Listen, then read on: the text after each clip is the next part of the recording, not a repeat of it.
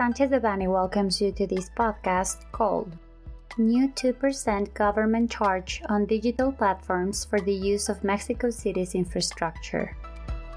We remind you that this material is only informative and cannot be considered legal advice. For more information, please contact our lawyers directly.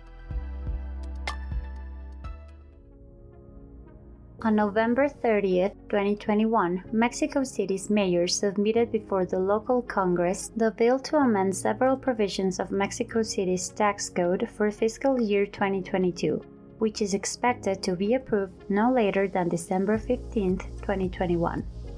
The bill includes the addition of Article 307 TER, which establishes the obligation to pay 2% of the total pre tax charge for each delivery made, as a government charge for the use of Mexico City's infrastructure to be made by individuals or companies that operate, utilize, or manage apps or digital platforms for the control, programming, or geolocation in fixed or mobile devices that act as intermediaries, promoters, or facilitators in operations where users contract the delivery of parcels, food, groceries, or any type of goods with delivery in Mexico City.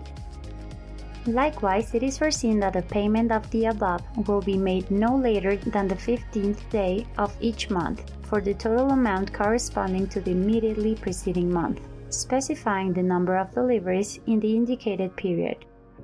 This bill would enter into force as of January 1, 2022 we consider that, if approved by the local Congress, it will violate multiple human rights recognized in our federal constitution, for which reason we consider it possible to challenge it through a constitutional claim.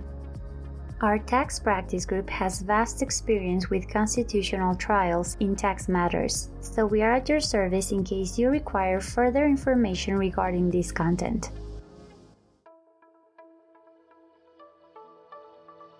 This content was prepared by Guillermo Villaseñor Tadeo, Emilio Garcia Vargas, and Andres Alejandro Guzman Ruiz, members of the Tax Practice Group. For any questions or comments on this material, please contact us directly or visit our website, sanchezdevanny.com.